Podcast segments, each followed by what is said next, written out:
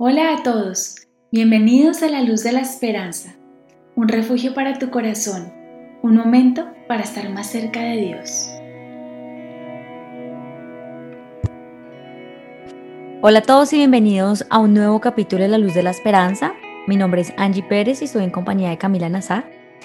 Y hoy hablaremos de un tema que mm, ha sido bastante sonado por diferentes medios, y pues también es algo que yo siento que estoy en proceso de experimentar, no sé por cuánto tiempo, pero Cami, el caso es que quiero preguntarte, porque no puedo hablar mucho del tema, es de qué se trata ese proceso del despertar espiritual. Hola mi Angie y hola para todas las personas que nos están escuchando hoy.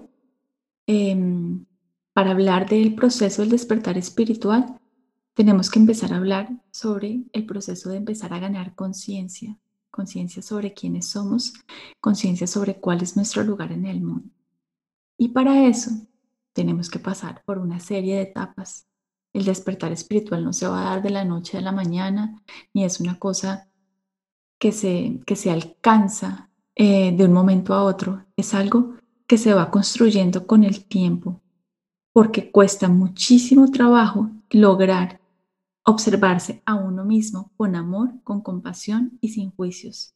Entonces, el tiempo que te dure observarte a ti mismo, a ti y a los demás, es el tiempo que vas a tardar en tener un proceso de despertar espiritual completo. Vamos a ver cuáles son esos pasos. Inicialmente, para empezar a, a ganar conciencia sobre ti mismo, tienes que empezar a conectarte con tres cosas tres aspectos tuyos o nuestros. Primero, con el cuerpo. Tenemos que empezar a ser mucho más conscientes de toda la información que emana nuestro cuerpo y que en sí mismo es un lenguaje. La posición en la que nosotros nos sentamos, la posición, la forma en la que nosotros caminamos, la forma en la que usamos el cuerpo, dice un montón de cosas sobre nosotros. Entonces hay que empezar a observarlo hay que empezar a observar también cuál es el nivel de fortaleza que tiene nuestro cuerpo, qué partes del cuerpo son más fuertes que otras, cómo estamos de balance. O podemos mirar, por ejemplo, qué capacidad eh, elástica tenemos, cuál es nuestro nivel de flexibilidad. Podemos estirarnos eh, con facilidad o nos cuesta trabajo. ¿Somos más fuertes que flexibles o más flexibles que fuertes? ¿Qué tan rígidos somos en el cuerpo? Allí hay un mar de conocimientos sobre nosotros mismos, pero nosotros no nos hemos dado cuenta. Bueno, primer paso. Además del cuerpo, obsérvate cómo respiras. Usualmente respiras de forma agitada o de forma pausada. Cuando respiras sientes un poco sensación de ahogo, a veces te duele el pecho.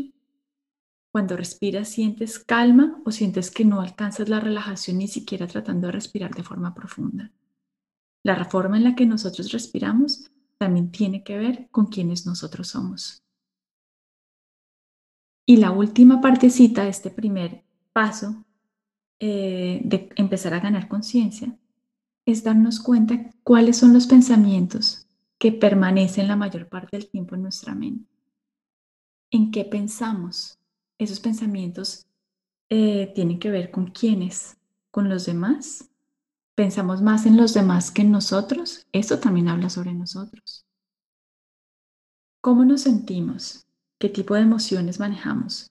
Emociones predominantemente negativas, em, de rabia, de ira, de miedo, de ansiedad, de envidia, o las emociones que manejamos son armónicas como el estilo amor, eh, alegría, tranquilidad, calma. ¿Cuáles son las emociones predominantes? Eso también habla sobre nosotros. Revisa también si existen resistencias a nivel mental, si sabes que tienes que hacer algo, pero hay algo dentro de ti que no sabes muy bien qué es, pero que te impide entrar en contacto con eso y hacerlo, eso también habla sobre ti o sobre sí, sobre cada uno. En tu mente, ¿qué cosas te atraen y qué cosas rechazas? Piensa también o explora, muy importante, cuáles son tus miedos. ¿A qué le temes? ¿Qué cosas, por más de que, de, que logres em, intentar, aún así, no lo logras, no logras arriesgarte porque te asusta. Dentro de ese pensamiento, explora también cuáles son tus regalos de vida, cuáles son tus dones, cuáles son tus recursos, cuáles son las cosas que tú ya sabes hacer bien. Y cuando hayas entendido eso, pregúntate, ¿cuál es tu aporte para el mundo? ¿Cuál es ese granito de arena que podría salir de ti hacia los demás, hacia, hacia esa comunidad que te sostiene? Entonces, fíjate que empezar a ganar conciencia no es una cosa elevada, ni es una cosa del otro mundo, ni es una cosa rarísima. Es básicamente un acto de autoobservación profundo en todos los niveles, pensamiento, emoción, cuerpo y hasta la forma en la que nosotros respiramos. Evaluar esas cosas, esas cuatro cosas de forma profunda, van a crear un mar de información sobre nosotros mismos. Hay cosas que nos resultarán agradables, hay cosas que serán menos fáciles de aceptar, pero lo más importante para lograr nosotros conectarnos con nuestra propia fuente de verdad y autoconocimiento es aceptarnos en el aquí y en el ahora, tal y como estamos y como somos, no queriendo cambiar nada. Si de pronto me doy cuenta que en, este momento estoy funcionando desde la ira o desde los celos o desde la envidia, o en este momento estoy eh, funcionando desde el pensamiento catastrófico, todo está terrible, estoy súper negativo, no pasa nada. El proceso de crear conciencia y de alcanzar esa iluminación de la que hablan tantas personas es ante todo un proceso de honestidad total y completa con uno mismo. Ganar conciencia es observarme sin juzgarme, simplemente observar como si fuese una foto externa, cómo estoy y quién soy yo. Cuando yo aprendo el arte de observarme con honestidad y sin juicios, de alguna manera empiezo a entrar en un proceso de aceptación absolutamente profundo conmigo, con mi mente, mis emociones y mi cuerpo. Y en la medida en la que yo acepto que estoy así en este momento, sin querer cambiarme, simplemente acepto que así estoy, por todas las circunstancias de la vida em, que he vivido, por las circunstancias que vivo en el momento presente, por el momento histórico en el que nací, por el género que tengo, por lo que sea. Pero acepto, acepto, acepto esto que soy yo aquí, con sus luces y con sus, con sus claros y con sus oscuros. Entonces llega un momento en que yo me rindo ante esa lucha de querer llegar a ese lugar de perfección. Me rindo ante eso y simplemente navego en los mares de la aceptación y de la calma. Esa profunda aceptación es lo que me va a mí a favorecer el poder soltar, soltar esos imaginarios, soltar esos esquemas que yo me metí en la cabeza de lo que yo me tengo que convertir y resulta que poco a poco me doy cuenta que es tal vez más cómodo y mucho más real ser simplemente yo, así como estoy, sin querer cambiar. Cuando uno ya está en ese lugar, entonces uno está preparado para el siguiente paso. Y es aprender a observar eso que yo vi, no solamente de forma neutra, sino hacerlo de una manera muy amable, de una manera muy suave y muy respetuosa con uno mismo. Es honrar esos claros y esos oscuros que tengo. Es reconocer que tanto los unos como los otros han estado o están en mi vida producto de un proceso. Y así como se desarrollaron a lo largo de los años, producto de la familia en la que nací, las interacciones que tuve, las decisiones que tomé, etc.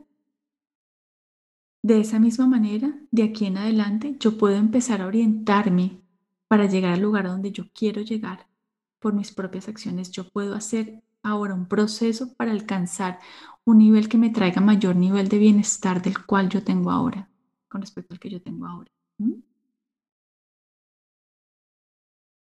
En este momento, si tomáramos y formáramos de cuenta como una imagen que tendríamos, unas manos abiertas, unas manos que aceptaron, es decir, que ya no retienen y ya no quieren controlarlo todo, y controlar que no se me salga este defecto y que no se me vea esto malo que yo tengo o esta cosa que no me gusta, controlar que no salga ningún oscuro. Esa, cuando yo ya suelto esa tensión, es como si mis manos se, se abrieran y las tengo abiertas y suelto lo que yo quería controlar, lo entrego, quedo así, en apertura. Entonces, cuando eso ocurre desde ese lugar de profunda la aceptación, es más fácil que ahora las cosas nuevas que lleguen a mi vida yo las pueda tomar y agarrar porque tengo unas manos dispuestas y abiertas para tomar cosas nuevas, para reinterpretar esas nuevas experiencias y darles un lugar diferente. Para cada nuevo pensamiento que yo tengo, poderlo moldear y poder empezar a construir un nuevo marco de referencias con el cual empiezo a definirme a mí mismo y a los demás, quizás más compasivo. Recuerden una cosa, si uno fue compasivo con uno mismo al observarse, si yo me acepté sin juzgarme, si eso lo logré conmigo misma, con toda seguridad lo voy a poder lograr con las demás personas. Resumiendo, ¿cómo es el proceso de alcanzar la iluminación o el despertar espiritual? Respuesta básica, o no básica, sino concreta después de todo esto, es siendo consciente primero de quién eres tú. Pero nosotros no podemos pretender salir a conocer el mundo ¿sí? Cuando nosotros ni siquiera podemos conocernos a nosotros mismos. Si uno quiere conocer el mundo, quiere conocer el universo, quiere conocer qué más, qué hay más allá, conócete a ti primero porque tú eres una parte del mismo universo. Y ahí están todas las respuestas. Lo que pasa es que eso no es un mecanismo automático. Eso toma mucho tiempo.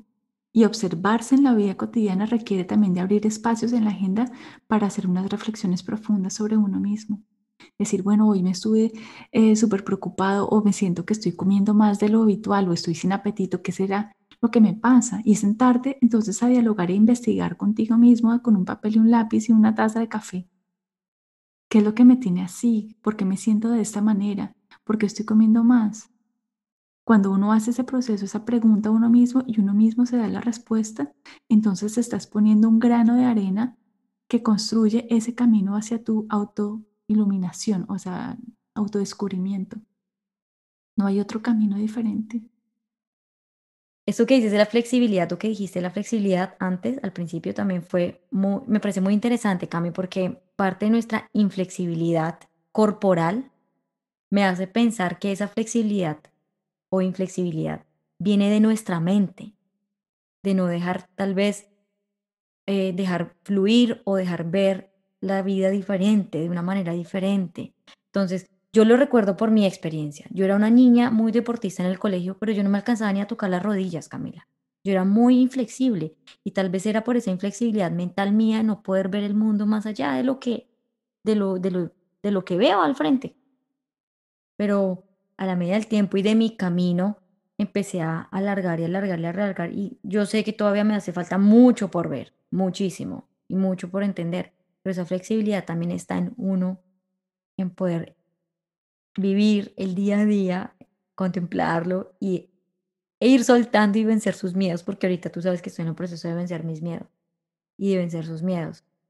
Camila, Ay, yo no sé, a mí me parece que esto también es un proceso duro y esto quiero que también lo dejemos aquí como que entredicho porque a veces pensamos que ser el sabio es no sufrir, no pasar por malos momentos ni, ni momentos oscuros. Pero pues yo creo que tú has sido muy clara en bastantes momentos que es necesario para poder aprender. Pero tú, ¿tú qué me dirías de eso? Como esos procesos no son, lo que has dicho es muy lindo, pero no son tan fáciles de vivir. Pues eso es, eso es totalmente cierto, porque requiere, uno, mucha disciplina. Dos, requiere mucho esfuerzo, es estar observándote completamente todo el tiempo y no para juzgarte, pero simplemente para conocerte mejor. Cuando tú logras ver algo, es imposible actuar como si no lo hubieses visto. Una vez uno empieza a transitar ese camino de, la, de ser más consciente, de la autorreflexión, en otras palabras, empieza uno a transitar por los caminos de la vida espiritual, no hay retorno, no hay vuelta atrás. ¿Por qué no la hay? Porque después de que tú ya viste una cantidad de cosas de tu funcionamiento, ¿cómo puedes salir y cometer el mismo error cuando ya sabes precisamente que eso es, eso es un defecto tuyo y no de los demás?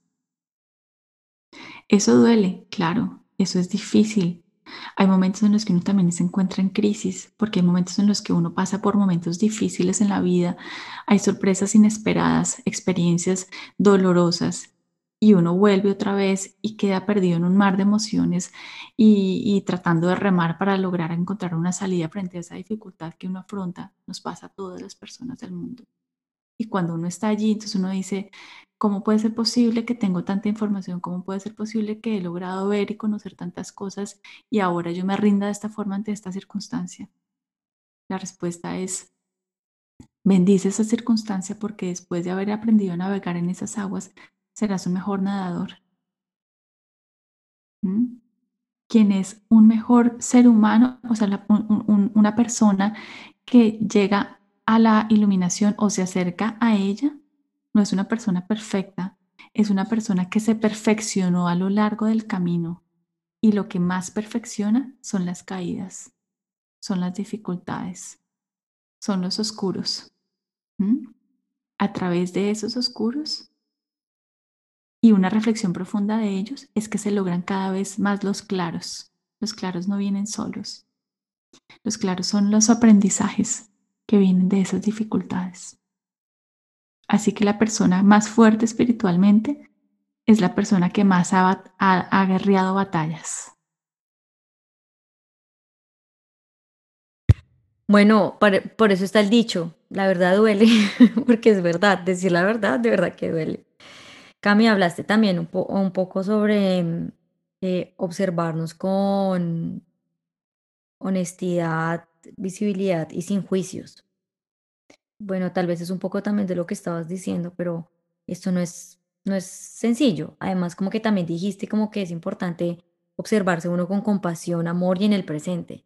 Pero uno es compasivo con todo el mundo, pero no con uno mismo. Y eso y eso es bien difícil. Ese es el reto de la autoconciencia. Si uno no aprende a ser amoroso con uno mismo, uno no va a poder observarse, porque los mecanismos de defensa van a hacer que uno se cierre y que uno no logre contacto, contactarse con, con, sus propios, con sus propios oscuros, digámoslo de esa manera. Cuando uno aprende a cuidarse con amor, con cariño, a establecerse una rutina Em, en la que te alimentas de una forma sana, más o menos a la misma hora todos los días, donde tienes una rutina para trabajar tu cuerpo, ya sea en yoga, ya sea en ejercicio, en lo que sea. Cuando tienes eh, también un tiempo para ti, para leer cosas que te alimentan el alma y el espíritu, cuando tienes un tiempo para dedicarte a la contemplación, cuando tienes un tiempo para escribir, cuando tienes un tiempo para ti, ¿sí? Te estás tratando con amor y cuando eso ocurre, es más fácil que en esa relación con el sí mismo uno vaya soltando y liberando esa información sin juzgarse porque uno aprende a confiar en uno. Uno piensa, así como pasa como con una pareja o con un amigo. Tú no le vas a ir a contar las cosas tuyas más profundas que te duelen a la persona que te va a juzgar y se va a reír de ti. Tú te abres y lo compartes con una persona que sabes que te va a entender y te va a contener y que te va a ayudar a analizar eso en pro de que tú crezcas más, no para hundirte esa misma relación ideal que nosotros nos inventamos en la cabeza con, con, esa persona que uno llama su mejor amigo o su mejor amiga o su confidente, esa es la misma relación que uno tiene que tejer con uno. Y saber que a veces, pues sí, oramos mal, a veces la embarramos, a veces nos equivocamos. Eso va a pasar millones de veces. Pero lo, que importa no es el error, lo que importa es qué hacemos con ese error. ¿Lo seguimos haciendo? ¿Lo negamos y lo seguimos haciendo una y otra vez? dialogamos con él nos damos cuenta que tenemos un oscuro. Los oscuros en la vida son algo hermosísimo. ¿Por qué? Porque los oscuros son los claros en potencia. Hay algo que no sé si compartido en otros, en otros audios, ya no lo recuerdo. Pero, pero algo que yo siempre digo es em, que a mí me encanta los diamantes, no por lo costosos y lo, y lo, lo bellos y lumínicos que pueden ser, sino que me encantan es porque vienen del carbón. No sé si tú lo sabías. Los diamantes vienen del carbón. Después de muchísima presión, después de muchísimos años debajo de la tierra, aguantando temperaturas y, y, y unas fuerzas muy, muy fuertes, a la final, después de muchísimos años de evolución, del carbón sale un diamante. Entonces, cuando te encuentres con un defecto tuyo, con un carbón, digámoslo así, con un oscurito, Piensa que eso, eso tiene potencia para ser diamante. Ay, Camila, O sea, ¿qué fue eso? Em, sí, es verdad, es verdad. Y todos somos diamantes. El problema está en creer que nosotros no podríamos llegar a ser ese diamante, ¿no? En creer que de pronto hay otros que sí lo son y nosotros no somos merecedores de eso, pero yo siempre digo o siempre me digo a mí misma, yo soy merecedora también de eso, yo también merezco eso, pero también... Pero a la final, mi Angie, no se trata de si te lo mereces o no, se trata de que lo hagas. Sí, pero para nadie, poder... Nadie nos puede dar nada, somos nosotros los que los conseguimos, ¿ves? Entonces a la final, no es que yo merezca y tú no, o tú mereces y yo no, sino que la final es, si es mi propósito y yo trabajo fuerte en eso, yo lo voy a conseguir. Sí, yo no veo el, merecimiento como algo como que yo tengo que obtenerlo, sino algo como que sentirme capaz de que yo puedo lograr eso. Mm. ¿Me entiendes? Como yo merezco, como ser humano, obtener eso, lograr eso. Pero para merecerme eso, tengo que ser consciente que yo soy capaz, que yo puedo hacerlo y puedo caminar hacia allá. Que también yo pienso que yo he luchado mucho con eso, ¿no? Como sentirme merecedora de eso. Pero bueno.